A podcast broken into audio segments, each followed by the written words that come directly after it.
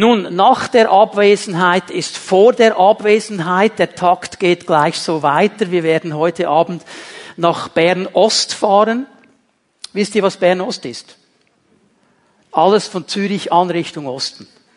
Ja, weil die Zürcher sagen ja Bern West oder Zürich West, wenn sie von Bern sprechen, sagen wir einfach Bern Ost, wenn wir in den Kanton Zürich und darüber hinaus fahren. Wir werden heute Abend hinfahren für eine äh, Konferenz bis und mit am Mittwoch. Am Mittwoch beginnen unsere Ferien und dann im Oktober, wenn wir zurück sind, werden wir miteinander eine neue Predigtserie beginnen. Hier verweise ich einfach auf den Newsletter, da ist diese Predigtserie angekündigt, da könnt ihr euch einen Gedanken machen, um was es etwa geht und euch innerlich vorbereiten. Aber bevor man eine neue Predigtserie beginnt, muss man ja die alte abschließen. Und das machen wir heute Morgen. Wir lösen diese äh, Serie über die Entscheidungen. Heute Morgen schließen wir sie ab. Und ich möchte euch einladen, noch einmal mit mir zusammen Sprüche 24 aufzuschlagen. Sprüche 24, Vers 25 diese Bibelstelle, die uns immer wieder hineinnimmt in dieses große Thema der Entscheidungen. Denen aber, die entscheiden, wie es recht ist, geht es gut über sie kommt Segen und Glück. Er wird uns die Wichtigkeit einer Entscheidung schon mal vor Augen geführt. Menschen, die entscheiden, wie es recht ist, wie es richtig ist, die richtige Entscheidungen treffen. Im Zusammenhang dieses ganzen Buches der Sprüche und der ganzen Bibel ist eine richtige Entscheidung eine göttliche Entscheidung. Es ist eine Entscheidung, die im Willen Gottes ist, die in den Ordnungen Gottes ist, von der Gott sagen würde, jawohl, ich hätte auch so entschieden. Und weil es eben eine gute, eine göttliche Entscheidung ist, wird auch die Auswirkung dieser Entscheidung klar sein. Sie wird Segen sein, sie wird gut sein, sie wird unser Leben vorwärts bringen. Darum haben wir uns mit diesem Thema beschäftigt, um gute Entscheidungen treffen zu können. Und heute schließe ich diese Predigtserie ab. Ich möchte noch einmal mit euch zusammen auf unsere Beziehungen schauen. Ich habe euch gesagt, die zwei wichtigsten Elemente des praktischen Lebens, wie uns die Bibel sie beschreibt, ist das ganze Gebiet der Finanzen und das Gebiet der Beziehungen. Es gibt keinen anderen Lebensbereich, der so stark beschrieben wird im Wort Gottes und in so einer Massivität auch beschrieben wird wie diese beiden Bereiche. Über Finanzen haben wir gesprochen, über Beziehungen werden wir heute Morgen noch einmal sprechen. Bevor ich hineingehe ins Thema mit euch, noch einmal den Merksatz. Ich hoffe, den habt ihr alle auswendig gelernt über diese Predigten hinweg, weil er ganz wichtig ist. Eine gute Entscheidung reicht, um mein ganzes Leben zu verändern. Es braucht nur eine gute Entscheidung und alles kann sich verändern. Und ich bin überzeugt davon, dass der Herr uns heute Morgen herausfordern wird, gute Entscheidungen zu treffen. Vielleicht bist du schon lange unterwegs in einer Gemeinde. Jeder von uns lebt irgendwo Beziehungen und vielleicht denkst du auch, boah, ich habe schon so viel gehört über Beziehungen, was soll da noch Neues kommen? Ich bin überzeugt davon, dass es das eine oder andere Gebiet gibt, wo der Herr sagt, hey, mein Lieber, meine Liebe, da hättest du noch ein bisschen Entfaltungspotenzial. Und dann möchte ich dich einladen, ganz neu mal hinzuhören, auch da zu hören, hören, woher hast du denn in meinem Leben dieses Entwicklungspotenzial gesehen und wie kann ich in diesen Bereichen mich besser entwickeln. Ich habe vor zwei Wochen darüber gesprochen, dass es im Wort Gottes drin zwei verschiedene Beziehungsebenen gibt, zwei ganz wichtige. Es gibt die Beziehung, die wir leben zu Menschen, die Jesus noch nicht persönlich kennen. Und es gibt die Beziehung zu Menschen, die Jesus persönlich kennen. Und diese Beziehungen unterscheiden sich ein bisschen. Die Bibel braucht zwei Worte, um das zu beschreiben. Und ich sage schon, bevor ich diese Worte jetzt sage, dass das nicht despektierlich gemeint ist, sondern einfach eine Umschreibung ist. Die Bibel spricht von draußen und drinnen. Von diesen beiden Beziehungsebenen. Sie spricht von Menschen, die keine persönliche Beziehung zu Jesus eingegangen sind von Menschen, die draußen sind. Was heißt draußen? Noch einmal, nicht despektierlich, aber sie gehören nicht zur Gemeinde, sie gehören nicht zur geistlichen Familie. Vielleicht hast du das auch so erlebt während deiner Schulzeit. Da gab es vielleicht einen oder zwei oder drei in deiner Klasse, die waren vielleicht besonders reich, die hatten ein besonders schönes Haus, in dem sie gewohnt haben, vielleicht hatten sie ein Pool zu Hause, was immer das es war, und du hättest dir gewünscht, zu dieser Familie zu gehören, weil du das auch gerne möchtest. Aber so sehr du dich anstrengst, du warst immer draußen von dieser Familie, weil du hast nicht zu dieser Familie gehört. Du bist in eine andere Familie hineingeboren worden. Vielleicht wurdest du mal eingeladen, konntest ein bisschen etwas miterleben von dieser Familie, was dann dazu geführt hat, dass der Wunsch noch größer wurde, weil du gesehen hast, was sie hatten. Und trotzdem bist du draußen. Du gehörst nicht zu dieser Familie. Und die Bibel beschreibt uns, um zur Familie Gottes zu gehören, braucht es eine bewusste, klare Entscheidung, die ein Mensch treffen muss. Das geschieht nicht automatisch. Das ist die Umschreibung. Die aber, und jetzt zitiere ich mal aus Johannes 1, Vers 12, die aber den Herrn aufnehmen, das heißt diese Entscheidung treffen, die bekommen das Recht, Kinder Gottes zu heißen. Das heißt, in der Familie Gottes zu sein. Durch diese persönliche Entscheidung werden sie versetzt von draußen nach drinnen. Und dann sind sie die, die drinnen sind. Und die Beziehung zu diesen Menschen wird in vielen Bereichen sich anders gestalten. Und da möchte ich heute Morgen mit euch ein bisschen hineinschauen. Ich werde das Ganze abhandeln unter einem großen Oberbegriff, und das ist der Begriff der Familie. Der Begriff der Familie. Wir werden von natürlicher Familie sprechen, da wo ich hineingeboren bin, mit meinen Eltern, mit meinen Verwandten, mit meinen Geschwistern, wenn ich sie habe. Und dann gibt es eben auch eine geistliche Familie. Das ist die Gemeinde. Und wir werden sehen, einige Dinge, die sind deckungsgleich, andere gehen in eine bestimmte Richtung. Bevor ich hier aber starte, lass mich einfach betonen, und das ist ganz, ganz wichtig, unser Gott ist ein Familiengott. Gott denkt in Familien. Er ist immer ein Gott, der interessiert ist an Familien, an natürlichen und geistlichen Familien. Er selber ist der Vater, er stellt sich vor als Vater. Er schickt uns seinen Sohn Jesus Christus, dass wir durch ihn und durch seine Erlösung hineinkommen in die Familie. Er ist unser großer Bruder. Er ist ein Familiengott. In Epheser 3 spricht Paulus davon, dass von Gott her jede Idee von Familie abgeleitet ist. Er ist das große Familienvorbild. Er ist ein Familiengott. Und darum werde ich zuerst mal über den Bereich von Familie sprechen, mal sehr stark natürliche Familie. Und hier ist eine gute Entscheidung die folgende. Ich entscheide mich für Liebe und Klarheit. Wenn du Notizen machst, kannst du so aufschreiben. Bereich der Familie.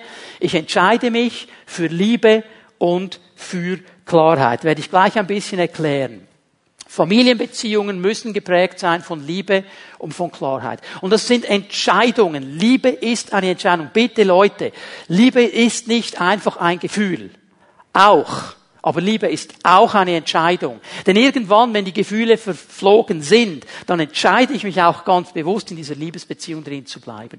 Klarheit ist eine Entscheidung. Ich bin ein relativ harmoniebedürftiger Mensch. Ich habe es gerne harmonisch. Ich habe nicht gerne Konflikte. Wenn es irgendwo geht, den Konflikten aus dem Weg zu gehen, da bin ich nicht der Erste, der Nein sagt. Ich habe es gern harmonisch. Und ich habe herausgefunden, Klarheit hat oft einen Konflikt zur Folge, weil man Dinge klar anspricht. Und darum muss ich mich bewusst entscheiden, auch in dieser Klarheit drin zu stehen, weil ich möchte diese Sache klar machen, auch wenn die Harmonie mal für einen Moment auf die Seite geht. Aber es ist wichtig, dass wir in Klarheit und in Liebe miteinander vorwärts gehen können.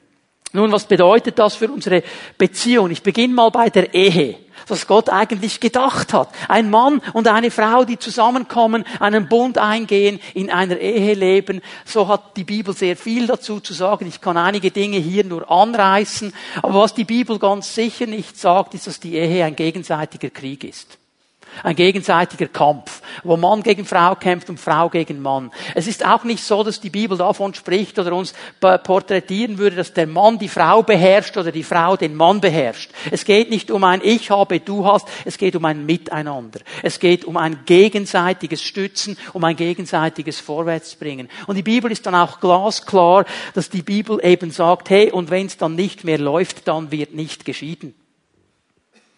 Denn was Gott zusammengeführt hat, soll der Mensch nicht scheiden, sondern es wird in Liebe daran gearbeitet, einen Weg zu finden und Gott hilft uns dabei. Das ist, die Bibel hier ein bisschen beschreibt. Es ist ein Ehepaar, das sich entscheidet, miteinander zu leben und sich entscheidet, in den Ordnungen Gottes zu leben. Eben Liebe und Klarheit. Ihr könnt das jetzt nicht sehen, aber als wir vor 30 Jahren, Barbara und ich werden am 7. Oktober unseren 30-jährigen Hochzeitstag feiern, wenn wir, als wir unseren Ehering ausgesucht haben, da hat hier etwas ganz Interessantes drauf, ich erkläre es euch. Es hat zwei silberne Streifen und einen Diamanten in der Mitte, einen ganz kleinen. Das ist für uns eine wichtige Bedeutung. Es ist eigentlich die symbolische Bedeutung auch des Begriffes Ehe. Ich sage das immer, wenn ich eine Trauung habe, damit uns klar ist, über was wir sprechen. Ehe ist ein Begriff mit drei Buchstaben, zwei E und ein H.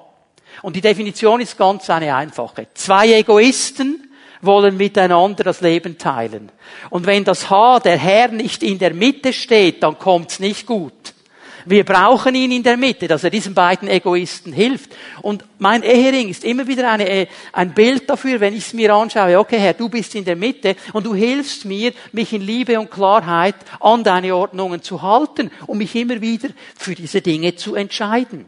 Ich gebe euch eine Bibelstelle und ich bin mir bewusst, Römer 15, Vers 7 spricht hier primär von Beziehungen in der geistlichen Familie, in der Gemeinde, zu Brüdern und Schwestern. Aber das Prinzip ist genauso anwendbar für jede Ehebeziehung. Schau mal, was Paulus hier sagt. Darum ehrt Gott, indem ihr einander annehmt, wie Christus euch angenommen hat. Immer wieder diese Entscheidung in Liebe und Klarheit für die Annahme meines Partners. Und wisst ihr, wenn alles gut läuft, wenn wir alle einer Meinung sind, wenn alles super ist, keine Probleme da sind, keine Konflikte, ja, dann ist Annehmen nicht, äh, nicht so schwierig, oder? Dann geht das ganz gut. Aber wenn es dann irgendwo ein bisschen kriselt in der Maschine, wenn gewisse Meinungsverschiedenheiten da sind, ja, dann ist das Annehmen dann gar nicht so einfach.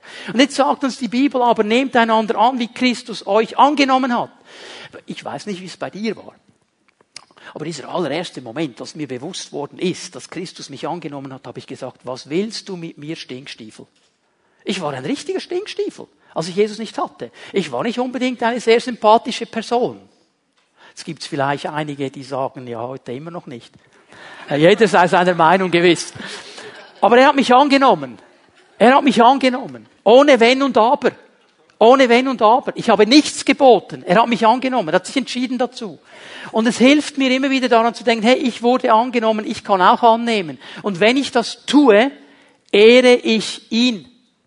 Ich gebe ihm die Ehre. Ich mache ihn groß. Ich treffe also eine göttliche, gute Entscheidung. Und das heißt, Gott wird das mit seinem Segen auch Becken. Also das wird eine gute Sache sein. Ehebeziehung. Und wenn das alles so läuft, wie Gott sich das vorgestellt hat, früher oder später werden die Kinder dazukommen. Die gehören auch in eine Ehebeziehung hinein.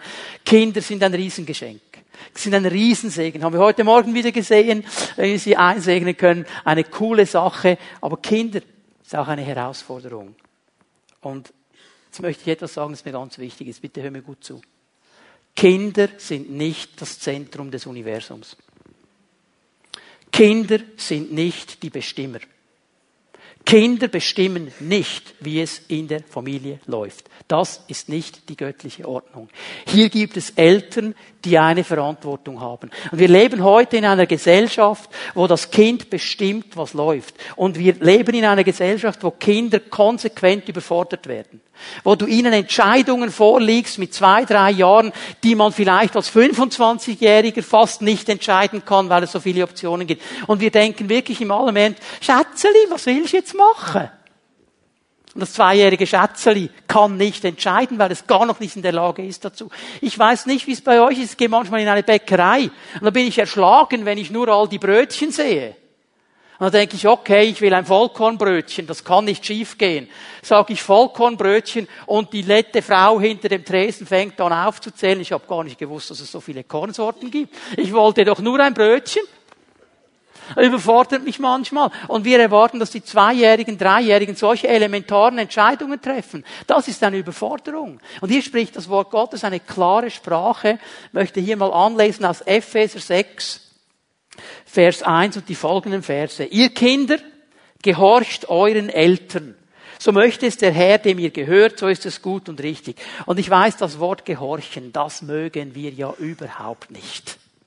Also gehorchen, äh, ich kann doch selber und ich weiß, wie es geht, ich gehorche. Gehorchen gefällt uns nicht, gefällt den Kindern nicht, gefällt auch den geistlichen Kindern nicht. Wir sind ja geistliche Kinder, wir haben einen Vater im Himmel. Und auch hier ist eigentlich dieses Gehorchen immer wieder mal an der Tagesordnung, wenn er in unser Leben hineinspricht. So möchte es der Herr, sagt Paulus, dem ihr gehört. So ist es gut und richtig, also eine gute Entscheidung. So, ich gehorche. Jetzt kommen die nächsten Verse. Ehre deinen Vater, deine Mutter. Das ist das erste Gebot, das mit einer Zusage verbunden ist. Mit der Zusage, dann wird es dir gut gehen und du wirst lange leben auf dieser Erde. Er zitiert das alttestamentliche Gebot. Er sagt, darum sollst du deinen Eltern gehorchen, weil du sie ehren sollst und weil das ein Segen ist für dich. Und jetzt gehen wir zu Vers 4 und der ist mir jetzt wichtig in diesem Zusammenhang. Und ihr Väter.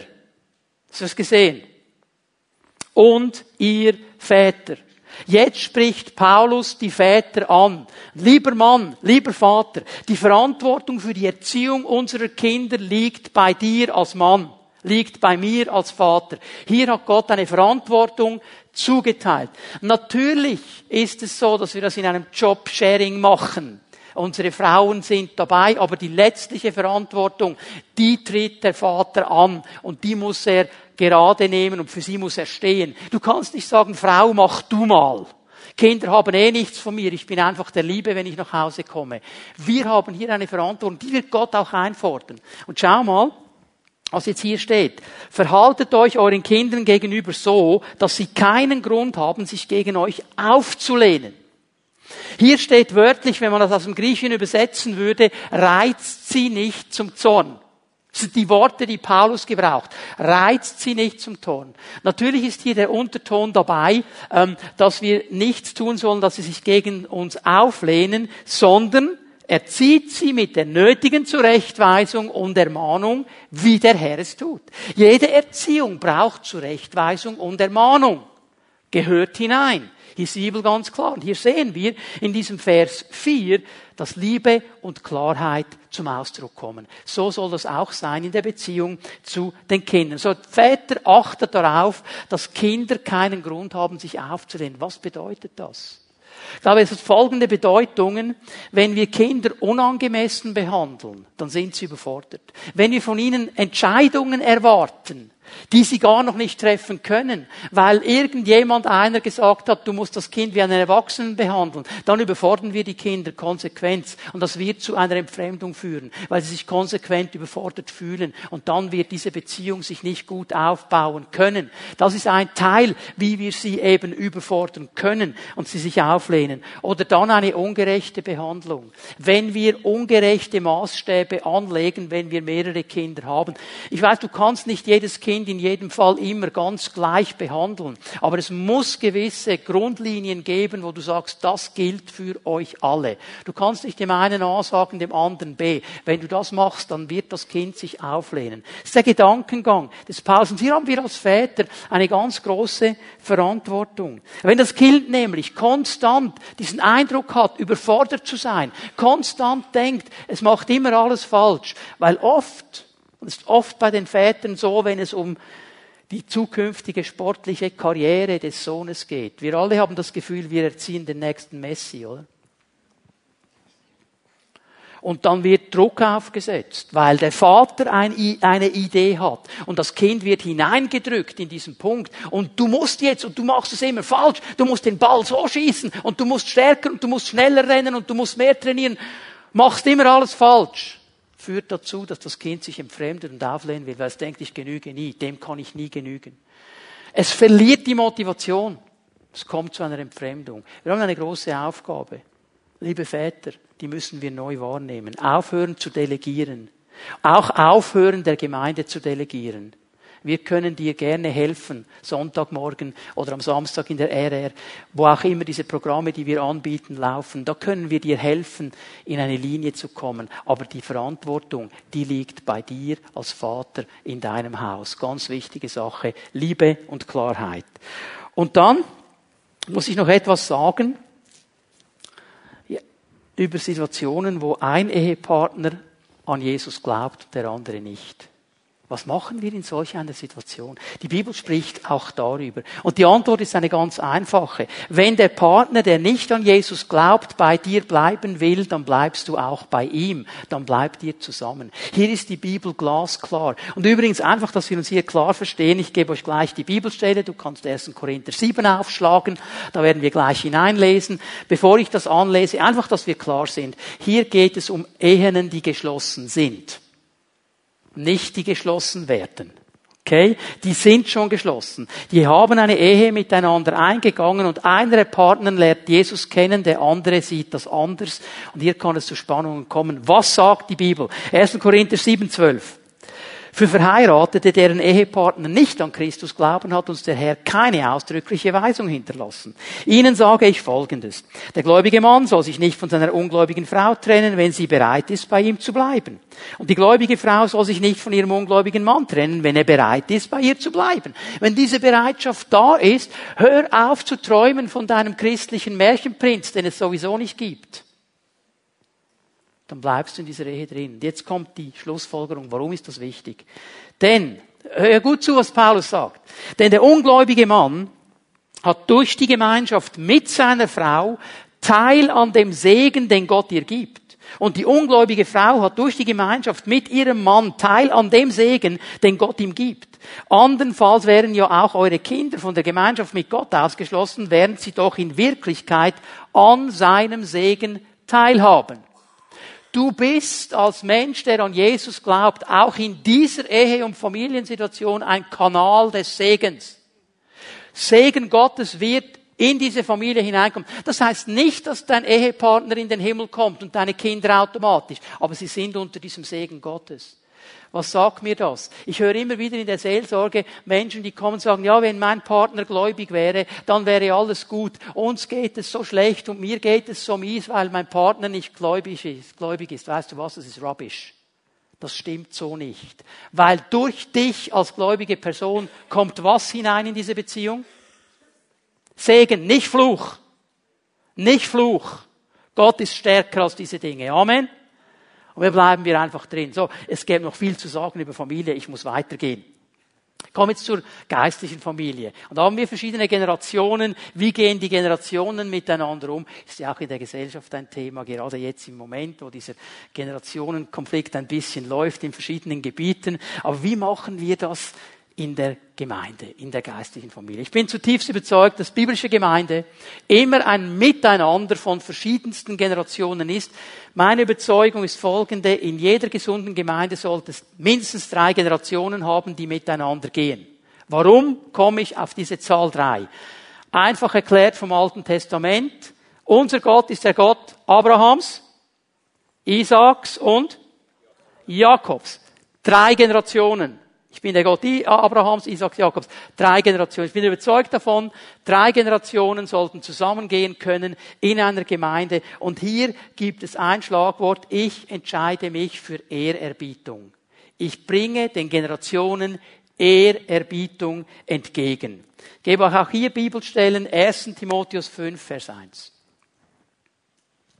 Wenn du einen älteren Mann ermahnen musst, dann fahre ihn nicht heftig an, sondern rede mit ihm, als wäre er dein Vater. Das ist die jüngere Generation angesprochen, die jüngere Generation, die vielleicht heute in vielen Bereichen eine viel bessere Ausbildung hat als die ältere Generation, die durch ein Studium gegangen ist, die manchmal dann das Gefühl hat, wir wissen alles und alles noch ein bisschen besser. Und die Alten checken sowieso nicht. Und jetzt sage ich denen mal, wie die Sache zu laufen hat darfst du machen, wenn du davon überzeugt bist, aber mit Ehrerbietung. Nicht mit einer Arroganz, nicht mit einer Abwertung, mit einer Ehrerbietung gehen die Generationen miteinander um. Einen jüngeren Mann ermahne wie ein Bruder. Das ist dann die selbe Ebene. Und jetzt drehe ich den Spieß mal um. 1. Timotheus 4,12. Niemand hat das Recht, auf dich herabzusehen, nur weil du noch jung bist. Hier wird Timotheus angeschrieben. Timotheus war zu diesem Zeitpunkt zwischen 25 und 30 Jahre alt. Und er war Gemeindeleiter einer der wichtigsten Gemeinden der damaligen Welt. Ephesus war eine der wichtigsten Städte. Und er hat diese Gemeinde geleitet. Und er wurde eingesetzt von Paulus. Und da gab es offensichtlich ältere Leute in der Gemeinde. Wir müssen hier verstehen, in der damaligen Zeit, so ab 40 warst du bei den Leuten. Vorher hattest du gar noch nichts zu sagen. Und jetzt wird dieser junge Mann eingesetzt. Und dass die ältere Generation dann gedacht hat, wie es vielleicht heute schon ab und zu geschieht, ja, der ist ja noch grün hinter den Ohren.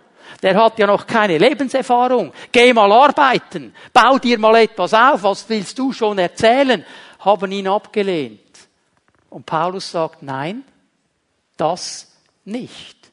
Ehrerbietung gegenüber den Älteren und den Jüngern. Und zwar von den Eltern zu den Jüngern und von den Jüngern zu den Eltern. Weil Generationen zusammengehen müssen. Es ist mir ein ganz großes Anliegen, weil wir nur davon profitieren können, wenn die Generationen miteinander leben, weil es einen Generationentransfer gibt. Ich kann immer etwas lernen von Eltern und von Jüngern. Der Herr hat mir mal ein Bild geschenkt vor ein paar Jahren ich möchte das hier noch einmal wiederholen. Aber das Bild gesehen eines Drachens, jetzt kommen wir wieder in die Herbstzeit, langsam aber sicher. Und da siehst du wieder auf den Feldern die Leute, die ihren Drachen steigen lassen. Und der Drache oben, der bewegt sich im Wind. Der ist sehr flexibel, der ist sehr schnell und der hat so eine Bewegungskraft in diesem Wind drin. Und das ist das Bild für diese junge Generation. Die sind oft viel schneller als die ältere Generation. Die sind schneller dabei, die sind schneller in einem Trend drin, die gehen schneller mit. Nun aber ist mir aufgefallen, dass an diesem Drachen eine Schnur dran ist. Und am Ende dieser Schnur steht einer der diesem Drachen ein Fundament gibt. Denn wenn du den nämlich einfach gehen lassen würdest, würde der Wind ihn zerzausen, er würde nirgendwo hinkommen. Aber unten steht einer, der kann dem Drachen eine Richtung geben, er gibt ihm Halt. Das ist die ältere Generation die unten steht und sagt, jawohl, wir lassen die Jungmannschaft mal so richtig los und die sollen losfetzen und die sollen motiviert sein und sie sollen in Bewegung bleiben und wir geben ihnen unten ein gutes Fundament, dass sie nicht aus der Kurve kommen. Denn wenn du zu schnell in die Kurve gehst, bist du in der Wand. So helfen die Generationen miteinander. Einander. Und wenn wir das lernen, dann wird eine Kraft Gottes freigesetzt. Ich komme zu einem nächsten Beziehungsfeld in einer geistlichen Familie zwischen den Geschlechtern. Ihr habt alle gemerkt, in einer Gemeinde gibt es Männlein und Weiblein. Gibt diese beiden Geschlechter. Ich glaube auch nicht, dass es mehr als diese zwei gibt, aber äh, anderes Thema. Und hier entscheide ich mich für Reinheit. Was meine ich damit? Ich erkläre es gleich. Na, hier geht es nicht um Ehemann und Ehefrau. Okay? Hier geht es um Bruder und Schwester. Ich gebe euch mal eine Bibelstelle, 1. Timotheus 5, Vers 2. Ältere Frauen sollst du behandeln wie deine Mutter. Und jüngere Frauen wie Schwestern. Mit aller gebotenen Zurückhaltung.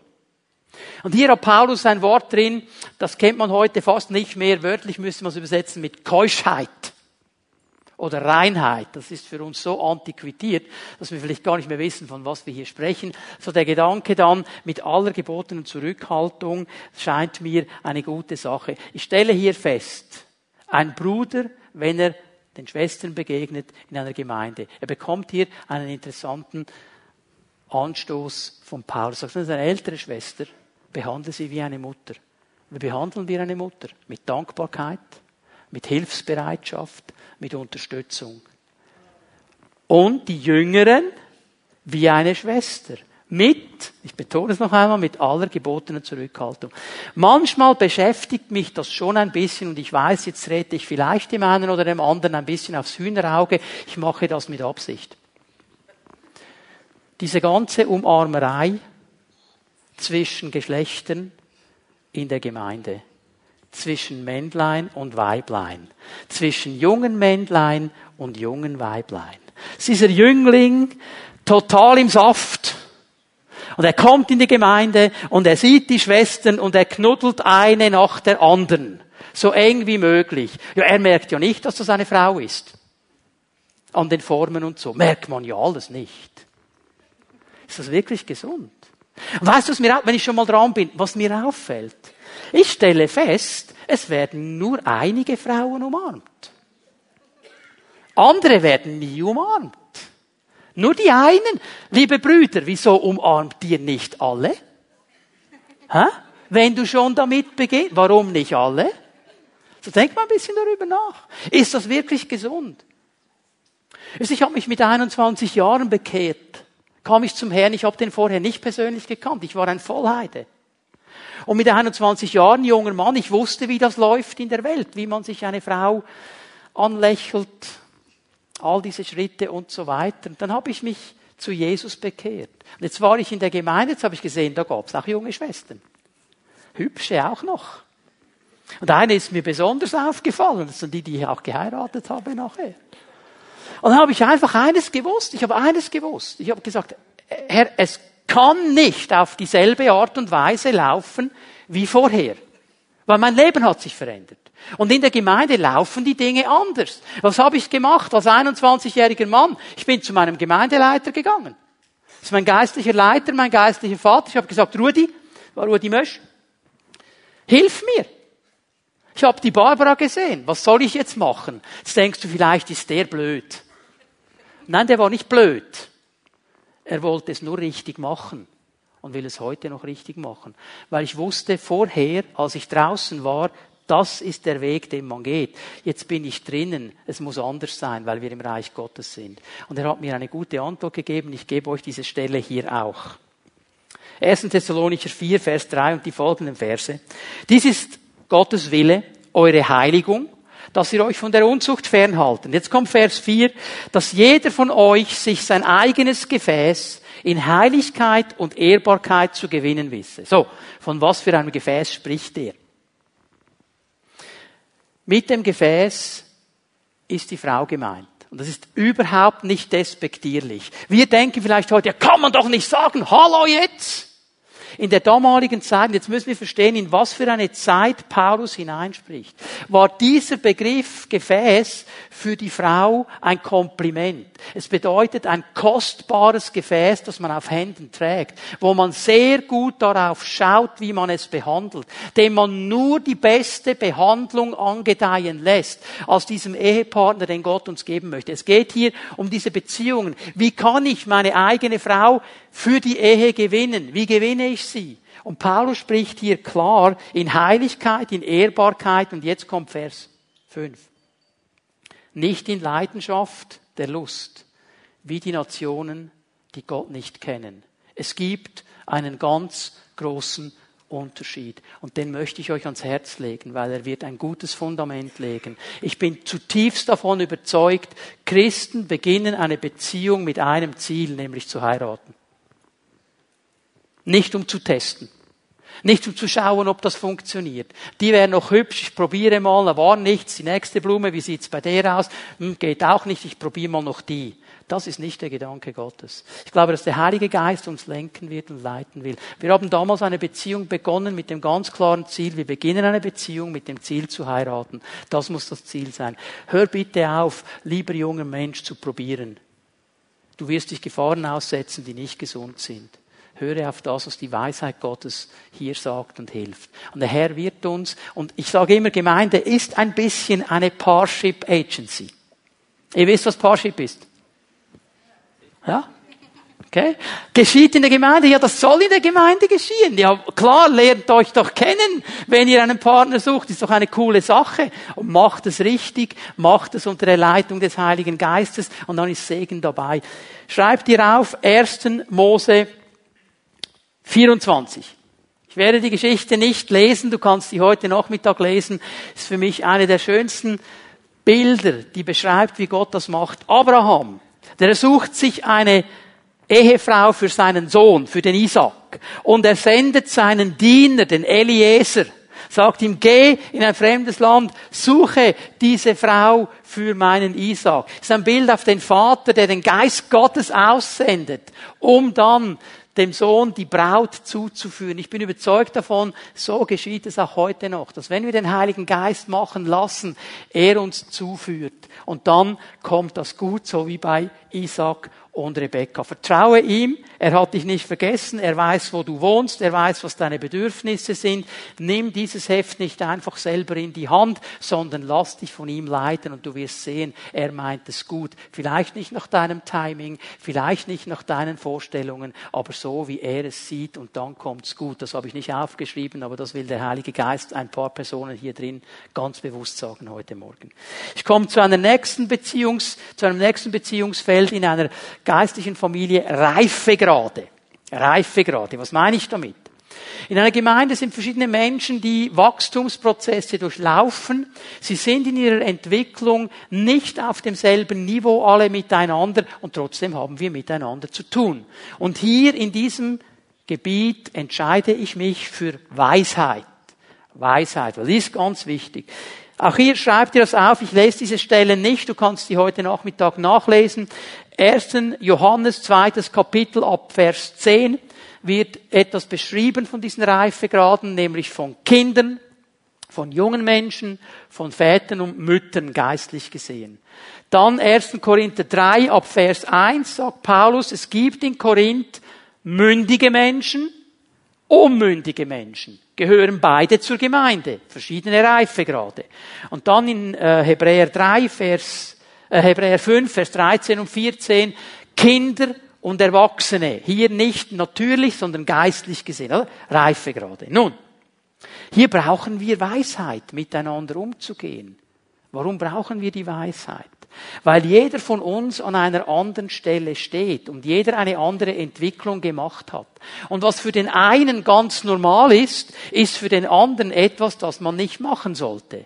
Hier gibt es ein ganz grobes Feld. Ich spreche jetzt hier nicht davon, von den klaren Dingen im Wort Gottes. Es gibt viele Dinge, die sind glasklar, da müssen wir nicht darüber diskutieren. Es gibt aber auch, weil Gott uns nicht einfach wie Idioten behandelt, einen Graubereich, wo es sehr viel zu tun hat mit Reifegraden.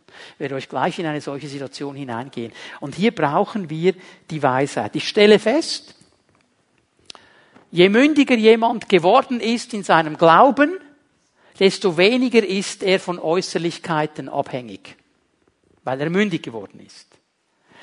Je unmündiger, desto wichtiger ist das Äußere. Dann brauche ich wie diesen Rahmen, diese Reling, wo ich mich festhalten kann, weil ich unsicher bin. Das Ziel wäre, dass wir alle uns gut entwickeln. Aber was ich hier verstehen muss, ist Folgendes. Ich muss immer überlegen, die Person, mit der ich jetzt Beziehung habe hier, der ich rede, mit der ich in einer Kleingruppe bin, wo steht die in ihrer geistlichen Entwicklung? In was für einem Reifegrad ist sie. Denn das, was für eine mündige Person überhaupt kein Problem ist, kann bei einer unmündigen Person völlig auf den Magen schlagen, kann sie völlig durcheinander bringen, kann sie nicht mehr einordnen, kann sogar so weit führen, dass diese Person am, am Glauben verzweifelt, weil sie es nicht einordnen kann. Und diese Dinge, die gab es schon damals in den Gemeinden zuhauf.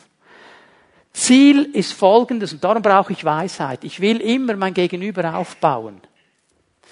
Ich schätze und ehre mein Gegenüber. Und ich will es aufbauen. Ich will es dahin bringen, dass es stärker wird in ihrem Glauben. Das muss immer das Ziel sein.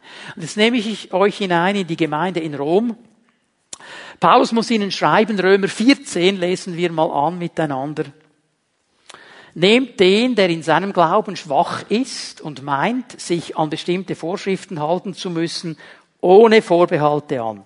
Streitet nicht mit ihm über seine Ansichten. Da gab es Menschen, die haben das Gefühl gehabt, ich muss das so und so und so und so machen und nur so und alles andere ist falsch. Und Paulus sagt, nehmt den an. Nicht streiten um seine Ansichten, das bringt nichts. Nimm den einfach mal an. Vers 2. Der eine zum Beispiel, jetzt bringt er ein Beispiel, der ist davon überzeugt, alles essen zu dürfen. Der andere, der in seinem Glauben schwach ist und Angst hat, sich zu versündigen, der isst nur pflanzliche Kost. So, jetzt haben wir ein gutes Beispiel, Essverhalten. Paulus will jetzt gar nicht sagen, das ist richtig, das ist falsch. Er sagt einfach, das gibt es. Es gibt die Leute, die essen alles, was auf den Tisch kommt, kein Problem. Dann gibt es auf der anderen Seite die Leute, die sagen, nein, nein, nein, nein, nein, nur vegetarisch. Ist auch nicht mehr aktuell, heute wäre es vegan. Oder was immer. Ich frage jetzt nicht nach, wer von euch Vegetarier ist, dass die Hände unten bleiben. Aber für Paulus ist das kein Problem. Er sagt, das, das ist noch kein Problem. Du kannst gerne Vegetarier sein, du kannst gerne Fleisch essen. Nur wie du mit den anderen umgehst, das ist die wichtige Sache, weil, Vers 13, wer alles ist, er darf den nicht verachten, der nicht alles ist. Und wer nicht alles ist, darf den nicht verurteilen, der alles ist. Gott hat ihn doch genauso angenommen wie dich. Jetzt die Tendenz der Leute, die gewachsen sind, die mündig geworden sind, die sagen, boah, ist doch kein Problem, ich kann doch alles essen, ist doch easy peasy, oder? Der denkt, du, der hätte der andere, du. Ist das ein Hämpfli-Bämpfli, so eine Schwachtüte, ein Schwachmatiker? Der hat das Gefühl, der darf nur Karotten essen. So ein komischer Typ. Das ist falsch. Und der andere, der so seinen Rüblisalat vor der Nase hat und sieht, wie du mit deinem T-Bone Steak kommst, der denkt, das ist ja daneben. Das macht doch ein richtiger Christ nicht. Das arme Schwein, das du auf diesem Teil, das geht doch nicht. Und er fängt an zu verurteilen. Und Paulus sagt, Leute, isst ein Steak, isst einen Rüblisalat, kannst du easy peasy machen, aber hör auf zu verachten und zu verurteilen, sei weise. Sei weise. Such die Erbauung des anderen. Was mich manchmal beschäftigt, nur so eine kleine Seitennote, ist, wenn Christen so sehr von ihrem persönlichen Essverhalten überzeugt sind, dass sie mehr von ihrer Diät sprechen, weder von ihrem Herrn. Wenn Sie dann Evangelisten werden für Ihren Essstil, dann habe ich ein Problem. Wir haben eine Botschaft und das ist Jesus Christus. Den kannst du mit Rüblisalat und mit T-Bone Steak. Okay? Verstehen wir? Er will es gar nicht auseinanderbringen. Was aber wichtig ist, und jetzt gehen wir nach Korinth. Ich kann euch sagen, das war der absolute Höhepunkt der letzten Woche. Die Ausgrabungen in Korinth. Ich bin immer noch auf Wolke 7. Das war so genial. Du hast das Gefühl, jetzt kommt dann gleich Paulus um die Ecke. So wie die das alles ausgegraben. Du kannst richtig ein Gefühl, wie das damals war in dieser Stadt. Und dann siehst du die Ladenzeile. Da war das Marcellum, die Metzgerei. Und nebenan der Götzentempel. Ja, und all das Fleisch, das die gekauft haben oder verkauft haben in der Metzgerei, das war alles Fleisch, das in den Götzentempeln geopfert wurde, einem Götzen. Jetzt hatte der arme Korinther hatte eine Riesenkrise. Was mache ich jetzt mit diesem Fleisch? Macht mir dieses Fleisch jetzt etwas oder macht es mir nichts? Und jetzt kommt Paulus in diese Situation hinein, 1. Korinther 8, Vers 9. Und er gibt eine interessante Anweisung. Wir hätten ja gerne, er würde sagen, ja, nein. Das macht er nicht. Ihr müsst darauf achten, dass die Freiheit, die ihr für euch in Anspruch nehmt, für diejenigen, die ein empfindliches Gewissen haben, kein Hindernis wird, an dem sie zu Fall kommen. Interessant, Weisheit. Weisheit. Das würde bedeuten, und ich oute mich hier vor euch allen, ich bin ein Karnivore. Ein Fleischfresser. Ich habe gerne ein Stück Fleisch. Aber wenn ich in der Situation wäre, dass neben mir ein Bruder, eine Schwester ist, die in ihrer geistlichen Entwicklung da ist, dass sie sagt, ein Christ soll doch kein Fleisch essen, das macht mir jetzt extrem Mühe. Wenn der Gemeindeleiter noch ein Fleisch isst, dann würde ich gern mit ihm den Rüblisalat teilen und auf das Fleisch verzichten, damit ich für ihn und für sie kein Anstoß bin. Das ist die Weisheit. Ich kann dann zu Hause einen Servalo essen. Okay? Verstehen wir? Weisheit. Achten wir darauf. Und jetzt fasse ich mal zusammen, ich komme zu einem letzten Punkt, der gilt für all diese Bereiche wie eine Überordnung eigentlich. Ich entscheide mich für Einheit. Ich entscheide mich für Einheit. Diese ganzen Beziehungsebenen, diese ganzen Friktionen, die entstehen können aufgrund verschiedener Meinungen, wir als Christen haben einen großen Auftrag, uns immer wieder für Einheit zu entscheiden. Diese Entscheidung ist die wichtigste Entscheidung. Was ist Einheit? Hör mal, Einheit bedeutet nicht, dass wir bis ins letzte Detail alles gleich sehen. Einheit bedeutet auch nicht, dass ich zu allem immer und überall nur Ja sagen kann. Einheit ist nicht eine Gleichschaltung. Was bedeutet diese Einheit, von der ich hier spreche? Sie bedeutet, dass wir verstanden haben, dass es etwas Größeres gibt als mich. Denn was torpediert die Einheit? Ist in der Regel meine individuelle Einstellung. Mir passt das nicht. Ich habe einen anderen Musikgeschmack. Matthias ist mir zu modern, zu alt, zu laut, zu leise, zu schnell, zu langsam, was auch immer du dem Lobpreis noch anlegst. Die Predigt ist viel zu lang. Die Predigt ist zu kurz. Mir passt das nicht, dass der keine Krawatte anhat da vorne. Individuell. Und überhaupt der Teppich. Da sollte ein Plattenboden drin sein. Das ist ja unhygienisch und die Stühle sind auch nicht bequem. Und eigentlich sollte man überall noch ein bisschen Blümchen aufhängen, dann gäbe es Ambiente. Das ist meine persönliche Einstellung, okay? Und das führt oft zu Uneinheit, weil ich dann so sehr für meine individuelle Anliegen kämpfe, dass ich das große Ganze aus den Augen verliere. Hör mal, die Gemeinde Jesu ist die Braut Jesu. Haben wir das verstanden? Seine Braut. Die Frage ist, wie gehen wir mit dieser Braut um?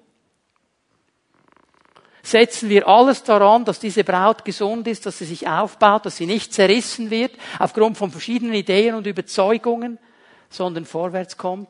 Einheit bedeutet Folgendes. Wir haben ein großes Ziel. Diese Braut Jesu auf dieser Welt, auf dieser Erde, sie hat ein großes Ziel. Die Gemeinde die Braut Jesu ist die Hoffnung der Welt. Wir sind die Einzigen, die eine Hoffnung haben, weil wir Jesus Christus kennen, die lebendige Hoffnung. Und diese Welt hat immer mehr Hoffnungslosigkeit und weiß nicht mehr, wie es weitergeht. Hier haben wir einen großen Auftrag. Das ist der Auftrag. Und diesen Auftrag wollen wir ganz neu wieder erreichen. Das hat mich so bewegt letzte Woche, diese Reiseleiterin, die mit uns unterwegs war. Sie hat ein bisschen erzählt über Griechenland wie sie als Griechin dieses Land erlebt, wo sie ja seit Kindsbeinen drin wohnt. Eine richtige Griechin war das, Herz und Seele. Und mich hat es so bewegt, wie sie sagt, wir haben keine Hoffnung mehr. Dieses Land hat keine Hoffnung mehr wissen nicht, wie das noch weitergehen soll. Wir haben keine Hoffnung mehr. Und mich hat das so bewegt, dass die Gemeinde Jesu Hoffnung hat und wir einen Auftrag haben. Und manchmal streiten wir um Musikstile und um irgendwelches Theater und vergessen das große Ziel, dass wir nämlich einen Auftrag hätten, diese Hoffnung hochzuhalten. Und dann ist es mir doch egal, ob das jetzt ein Lied ist, das 150 Jahre alt ist oder ganz neu.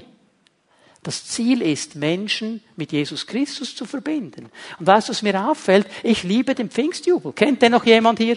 Pfingstjubel? Ja? Also wenn ihr euch diese Lieder anschaut, da kommt eine andere Substanz daher, als das, was manchmal im Lobpreis so gesungen wird. Das einzige Problem ist die Melodie. Ja, die ist eben 200 Jahre alt oder 150 Jahre alt. Wir würden sagen, die ist nicht mehr so modern. Das ist die Spannung. Ja, was will ich jetzt? Ein altes Lied singen, das einen genialen Inhalt hat und 90 Prozent der Leute, die zuhören, die drehen ab nach zwei Tönen, weil es ihnen nicht mehr entspricht. Ich will diese Generation heute mit dem Herrn in Verbindung bringen. Wir bringen nicht die Generation von vor 150 Jahren mit ihm in Verbindung, die Generation heute. Wir haben ein großes Ziel. Einheit bedeutet, dass ich verstanden habe, dass wir dieses Ziel nur gemeinsam erreichen. Es ist nicht die Sache einer Person oder drei Personen, nur gemeinsam. Wenn wir miteinander in Einheit vorwärts gehen, wenn ich lerne, meine individuellen Bedürfnisse nach hinten zu stellen, sagen, zuerst geht es um dieses große Ziel, das wollen wir gemeinsam erreichen und hier biete ich Hand, wo ich nur kann. Und dass wir uns dann entscheiden und sagen, diesem Ziel, diesem Ziel wollen wir nachjagen mit allem, was wir können. Ich gebe euch eine letzte Bibelstelle und dann werden wir beten miteinander. Epheser 4, Vers 3. Und die folgenden Verse. Setzt alles daran, die Einheit zu bewahren, die Gottes Geist euch geschenkt hat.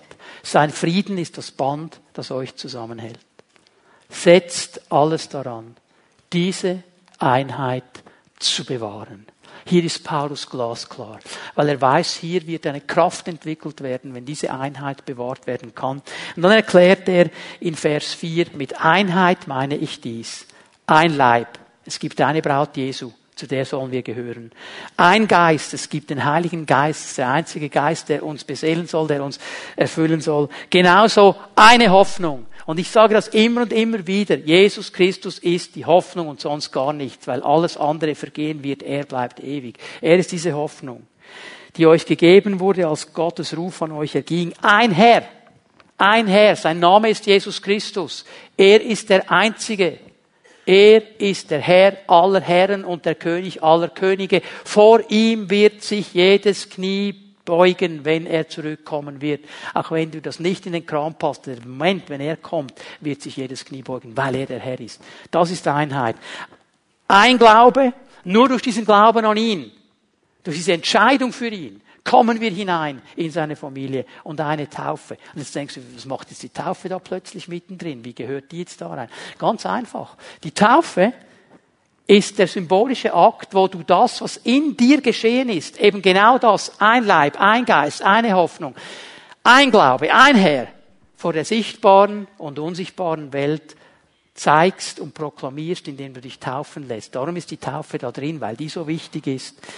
Und ein Gott und Vater von uns allen, der über alle regiert, durch alle wirkt und in allen lebt. Lass uns aufstehen miteinander. Lobpreise werden nach vorne kommen. Und ich weiß, ich bin im Eilzugtempo durch diese Themen hindurchgegangen. Es gäbe viel noch zu sagen.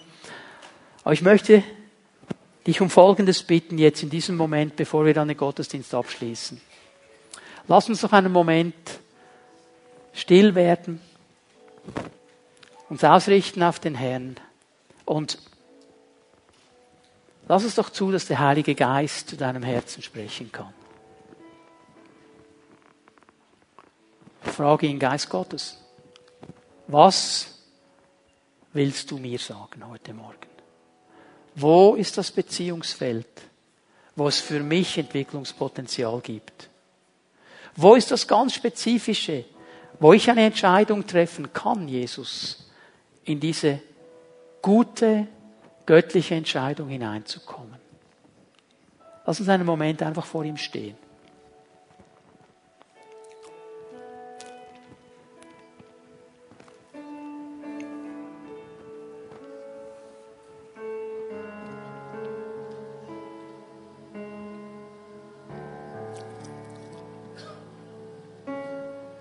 Darf ich euch bitten, dass wir unsere Augen schließen, dass niemand herumschaut in diesem Saal jetzt. Und ich möchte dich einladen, wenn der Geist Gottes zu dir gesprochen hat, wenn es da das eine oder andere gibt in deinen Beziehungen drin, wo er dich herausgefordert hat, eine Entscheidung zu treffen, wo er dich angesprochen hat. Und du bist hier heute Morgen und du sagst, Herr, ich treffe hier eine klare Entscheidung. Ich habe das verstanden und ich will hier eine klare Entscheidung treffen. Dann lade ich dich ein, während wir unsere Augen geschlossen halten, niemand herumschaut, dass da, wo du bist, du einfach deine Hand ausstreckst zum Herrn, dass ich sie sehen kann. Da werde ich gerne mit dir beten und dich segnen von hier vorne. Streck ihm deine Hand entgegen und sagst, Herr, ich habe das verstanden, das ist meine Sache. Danke, Jesus. Danke, Jesus. Vertraue ihm. Danke, Jesus. Ja. Der Jesus Christus, ich danke dir für diese Frauen und Männer, die ein Wort gehört haben und die verstanden haben, da gibt es an einem oder anderen Ort in meinem Leben Entwicklungspotenzial und die sich jetzt heute Morgen entscheiden, hier ganz bestimmte Schritte zu tun und konkrete Schritte zu tun. Du bist der Gott, von dem Paulus sagt, dass du das Wollen und das Vollbringen in uns wirkst. Und ich danke dir, Geist Gottes, dass du jetzt kommst über all diese Menschen, die ihre Hand ausgestreckt haben zu dir. Und dass du ihnen hilfst, dass das, was sie sich entschieden haben, dass sie es vollbringen können in deiner Kraft.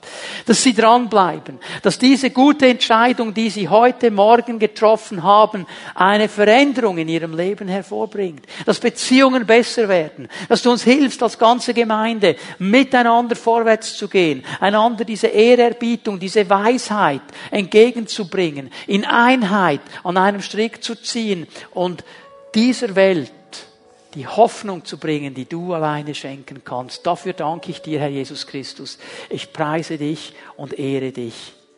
Wir beten dich an.